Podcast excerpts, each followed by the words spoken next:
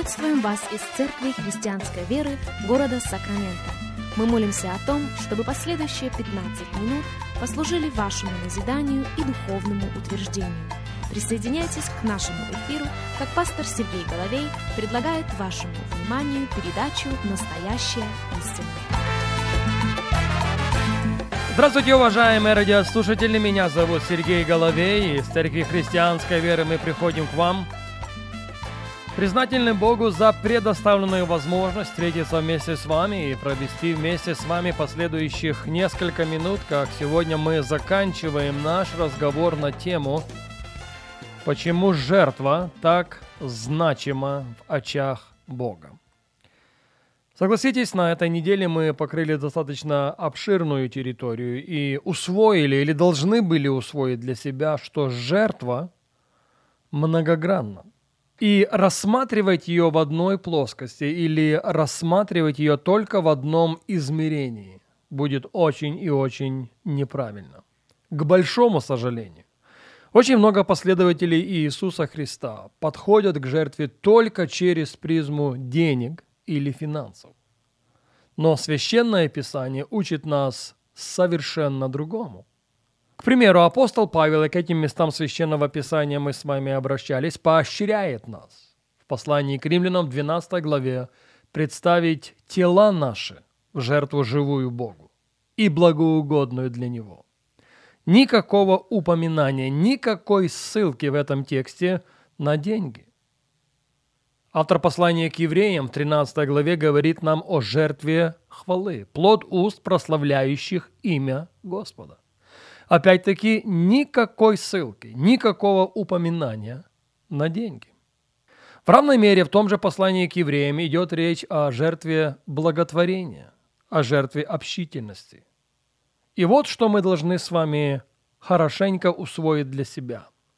Какой бы жертва ни была, будь она жертвой хвалы, будь она жертвой благотворения или общительности, она должна быть живой. Жертвой – которую Бог примет. Жертвой, которую Бог примет, и не только. Примет и отреагирует на нее.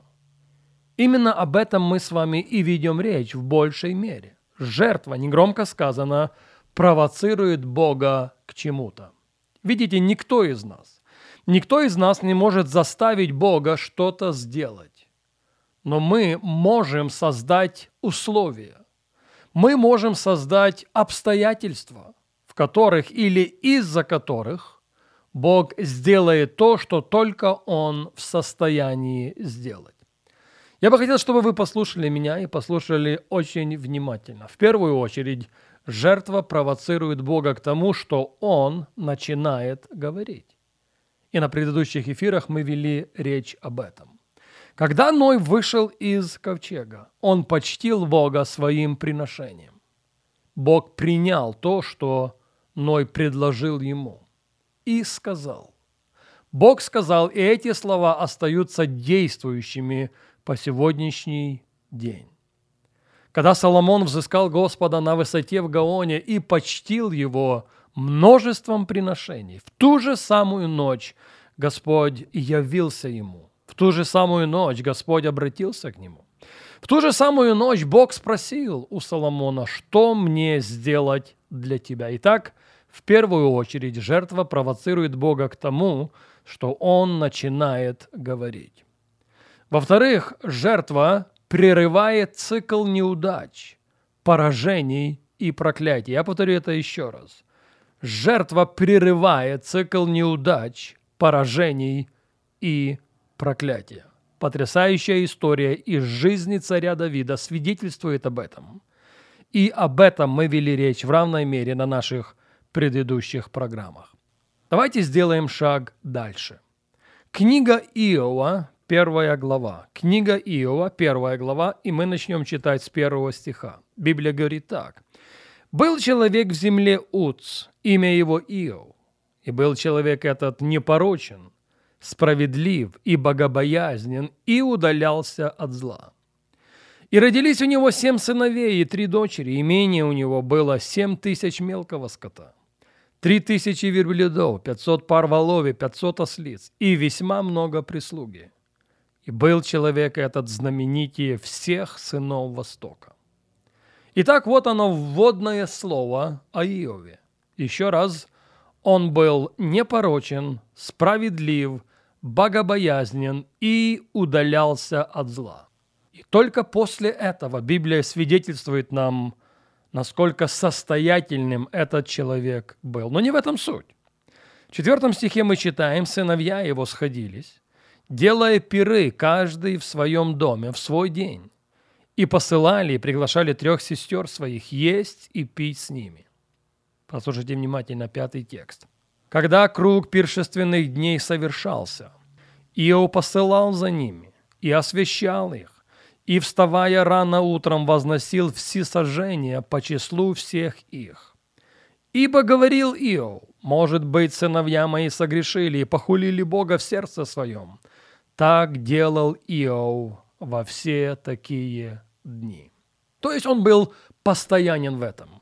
Дети постоянно собирались, дети постоянно устраивали пиры, и по мере того, как пиры заканчивались, Иов собирал их вместе и говорил им то, что он говорил им, и приносил жертву, и чтил Бога.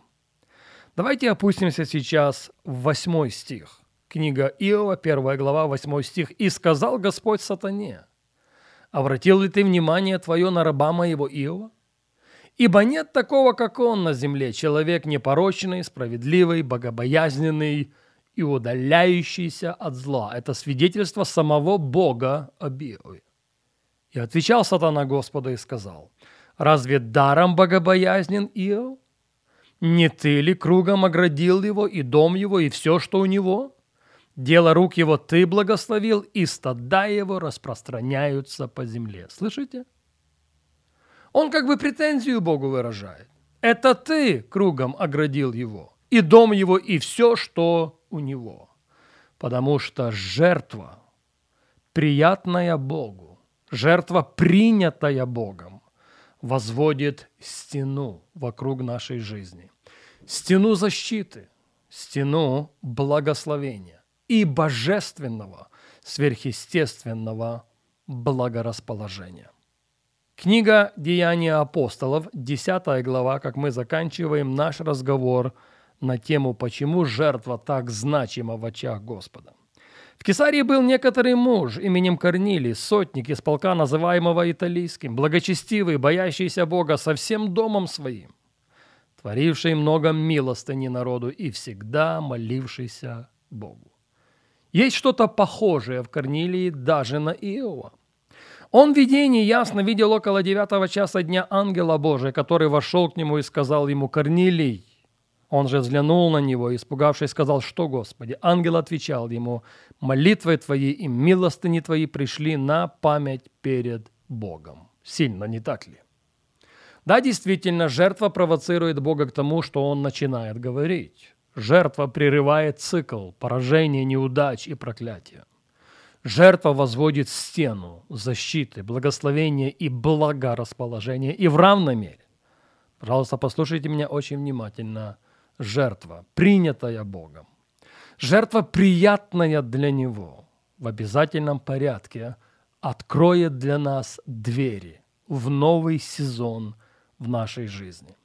Разве мог себе Корнилий предположить, что он язычник, но чтивший Бога Авраама, Исаака и Израиля, полюбивший его всем своим сердцем, творивший много милостыни как результат своей любви к Богу, Разве он мог когда-либо представить, что именно его, Корнилия, именно его дом Бог сделает дверью, через которую войдет спасение в языческий мир? Когда Бог послал своего Сына Иисуса Христа на Голговскую гору, когда Христос умер там, пролив свою святую кровь, жертва единственного Сына, Божьего Сына, открыла двери для нового сезона прощения, восстановления и благословения, которое обогащает и печали с собою не приносит. Жертва действительно значима в очах Бога. И как бы хотелось, чтобы жертва стала образом жизни каждого из нас.